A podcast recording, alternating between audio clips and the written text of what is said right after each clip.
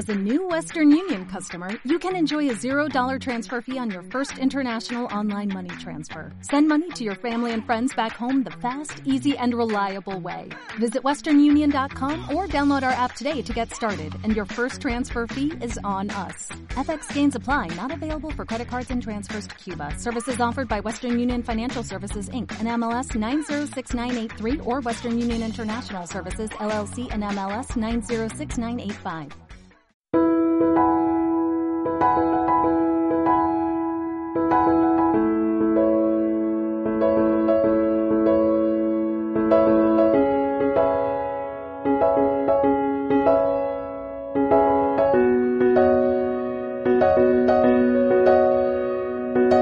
Hola amigos, hola a una nueva grabación de este canal Jurisfirma Abogados. En los últimos años han sido muchísimos los procedimientos que los particulares, como vosotros, han ido iniciando contra sus bancos, reclamando que le devolvieran el dinero que les han pagado de forma indebida, dinero que pagaron porque existía una cláusula en su contrato que les obligaba a ello, pero una cláusula que era abusiva y por tanto un juzgado debía declararla nula. Seguro que a la mayoría de vosotros se os viene a la mente la más que conocida cláusula suelo o la cláusula de gastos hipotecarios. Y es que verdaderamente estas cláusulas han supuesto, sobre todo la cláusula suelo, que miles y miles de consumidores se atrevieran a demandar a los bancos. Que se atrevieran a iniciar una lucha a la que cada vez se han ido sumando muchísimas más personas y que han perdido ese miedo eh, que tanto se usa además en el cine americano, ese miedo a entrar en batallas legales contra los que más, eh, los que más recursos tienen. Pues bien, esas cláusulas que acabo de nombrar, la cláusula suelo y la cláusula de gastos, pese a que son las más famosas y que verdaderamente suponen miles de millones, miles de millones de euros a la banca, son, como se suele decir, solamente la punta del iceberg del número de cláusulas que se han venido anulando. En las, eh, en las grabaciones que he ido publicando hasta ahora, relativas a derecho bancario, he explicado en qué consisten algunas de las cláusulas que más se han hecho populares, sobre todo por la repercusión económica que tienen. He hablado del IRPH, de la hipoteca multidivisa, la cláusula de gastos hipotecarios y la cláusula suelo. Bueno, respecto de esta cláusula suelo, eh, realmente, más que explicar en qué consistía y cómo identificarla, lo que hice fue explicar el recorrido que hemos tenido en, los últimos años con las distintas sentencias que se han venido dictando y las distintas fases que en función de esas sentencias pues eh, hemos, hemos estado viendo. Pero bueno, eh, aunque realmente con esas cláusulas de las que hemos hablado, ya estamos hablando de las cláusulas abusivas que se insertan eh, por parte de los bancos en los contratos que afectan a sus clientes, vamos a continuar hablando de muchas más cláusulas que suelen incluir en los distintos productos financieros que comercializan y cláusulas que ya se han anulado en alguna ocasión por ser abusivas. Pero se trata de cláusulas que pasan más desapercibidas. Para eso vamos a dedicar varias grabaciones en las que voy a ayudaros a identificarlas y voy a explicaros los efectos que producen cada una de ellas. Supongo que muchos además os sorprenderéis de la larga lista de cláusulas que voy a terminar teniendo que enumerar, pero es que a lo largo del tiempo han sido muchas las que se han incluido. Pero bueno, eso no quiere decir que en vuestros préstamos o en los contratos que tengáis firmados con, los bancos se encuentren todas, mucho menos, aunque sí estoy seguro de que más de dos o más de tres sí va a haber en la mayoría. Hay cláusulas que se han incluido eh, por algunos bancos y que otros bancos no han incluido. Eh, o cláusulas que han incluido dependiendo del tipo del producto del que se tratara, o cláusulas que se incluyeron en los contratos que se formalizaron en determinadas fechas y que ahora ya pues han dejado de, de incluirse. Antes de nada, tengo que decir que esa abusividad se va a dar en aquellos casos en los que quien contrate con el banco sea un consumidor. Es decir, que contrate para su uso o beneficio personal, con un propósito que no tenga nada que ver con su actividad comercial, su actividad empresarial o profesional pues en estos casos ya no sería aplicable la normativa de consumidores y usuarios y entonces habría que analizar si en ese caso existiría algún otro motivo que hiciera nula esa cláusula. Estas cláusulas que voy a enumerar e identificar ya cuentan, como digo, con alguna sentencia que la ha anulado, por lo que no es un invento mío o por lo menos exclusivamente mío, sino que su abusividad tiene el respaldo de los juzgados y los tribunales que hasta la fecha, bueno, pues eh, han dictado muchísimas sentencias en, en esta materia. Bueno, pues entrando ya en materia, voy a referirme eh, en esta grabación a otra cláusula que han incluido muchos bancos en los contratos que han venido ofertando. Se trata de la financieramente se conoce la cláusula actual 360 o es más conocida comúnmente eh, como la cláusula 365-360. Esta cláusula resulta más compleja que la cláusula suelo. Se trata de una cláusula que lo que pretende es adulterar la fórmula de cálculo que se tiene en cuenta para determinar las cantidades que mes a mes se van a pagar.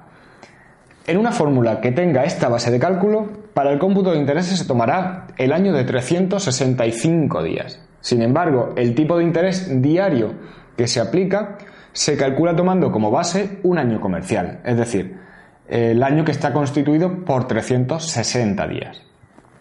¿Qué significa esto? Voy a tratar de explicarlo lo más claro posible. Para saber los intereses que se van a pagar, se calcula el tipo de interés que se debe, aplicar sobre el importe pendiente y la cantidad que dé va a corresponder a un año de intereses.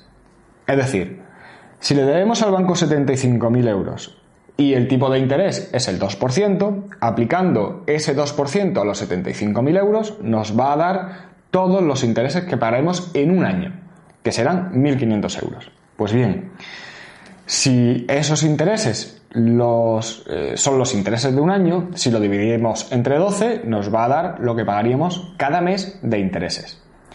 Otra forma de saber lo que se pagará cada mes y que todos los meses se pague lo mismo es usar años comerciales, que no son otra cosa que una ficción por la que todos los meses tendrían 30 días, de forma que los años tendrían 360 días, 30 días por 12 meses.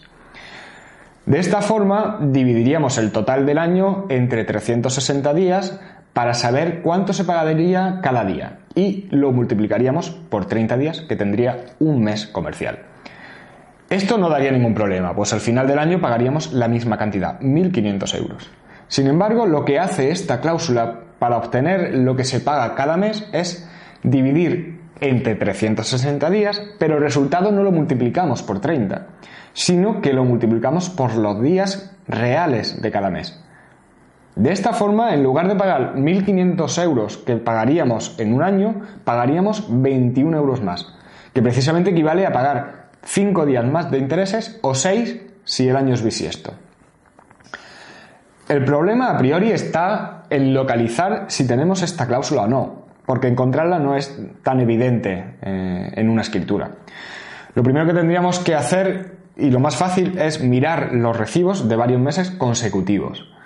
Cuando se paga un préstamo de los que se suelen comercializar, se usa un sistema de amortización que eh, va a suponer que aunque se pague la misma cantidad al mes, eh, se van a pagar más intereses al principio y cada vez se van a ir pagando menos. Y al contrario va a ocurrir con las cantidades que se paguen de amortización, es decir, del principal. Pues el primer síntoma que nos hará descartar si tenemos esta cláusula en nuestro préstamo es comprobar si en tres meses consecutivos siempre lo que se ha pagado de intereses ha sido cada mes menos que el anterior. En este caso, si es así, podéis estar tranquilos. Si por el contrario vemos que hay saltos, es decir, que algunos meses no se pagan menos intereses, sino que se pagan más y además esos meses en que se pagan más son precisamente los meses con 31 días, casi seguro que tienes esta cláusula en tu préstamo. En ese caso, tendrías que buscar ya en la escritura el lugar en el que se encuentra la fórmula. Y esa fórmula establecería dividir entre 36.000, que sería el año comercial, y también diría que para el cómputo de intereses se tomará el año de 365 días o dirá que se toma el año de días naturales. Aunque también os puedo simplificar toda esta investigación si ya os digo que si vuestro préstamo es con Unicaja o viene de las antiguas, eh, de las hipotecas dadas por la antigua Caja General de Granada o Caja Granada, seguramente tendréis esta cláusula. Aunque mm, evidentemente mm, son muchos más bancos los que lo han incluido. Lo que pasa que no de forma tan generalizada. El uso de este tipo de cláusulas se ha convertido en muchos casos en una práctica ya habitual, hasta el punto de que incluso por parte del Banco de España se ha llegado a afirmar que es correcto usarla precisamente por ser algo tradicional. Bueno, antes de despedirme quería añadir que esta cláusula de la que he hablado, la conocida 365-360, se convierte en su, eh, se invierte en su uso. Es decir, pasa a ser 360-365 cuando al banco le interesa que en lugar de calcularse intereses de más, se calculen intereses de menos. Lo que ocurre en la contratación de otro tipo de productos en los que esos intereses se generan en favor del cliente, como podría ser un depósito a plazo fijo. Bueno, con esto voy a dar por finalizada esta grabación. Espero que os resulte interesante. Como he dicho, eh, seguiré hablando de otras muchas cláusulas abusivas que se han venido incluyendo en contratos financieros. Así que si queréis estar al tanto de esas nuevas grabaciones, os invito a suscribiros al canal en YouTube, en iTunes o iVoox. Y también os invito a dejar un comentario a continuación pues para plantear alguna duda o simplemente dar vuestra opinión. Y bueno, como suelo hacer, os dejo también la forma de contactar directamente conmigo, bien a través del correo electrónico info.iurisfirma.es o del formulario de contacto que encontraréis en la web del despacho iurisfirma.es.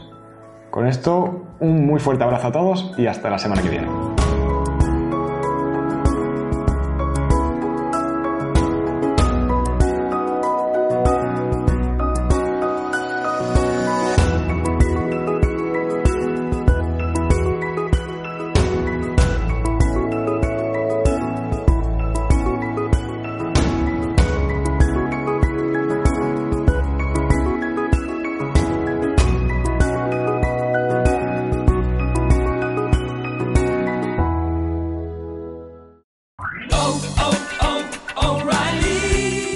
¿Necesitas ayuda? En O'Reilly Auto Parts te ayudamos. ¿Necesitas algún consejo? Te aconsejamos. Nuestros profesionales en autopartes están siempre disponibles para ayudarte a encontrar lo que necesites. Excelente servicio al cliente es solo una de las ventajas que ofrece O'Reilly Auto Parts. Los profesionales en autopartes. Oh, oh, oh,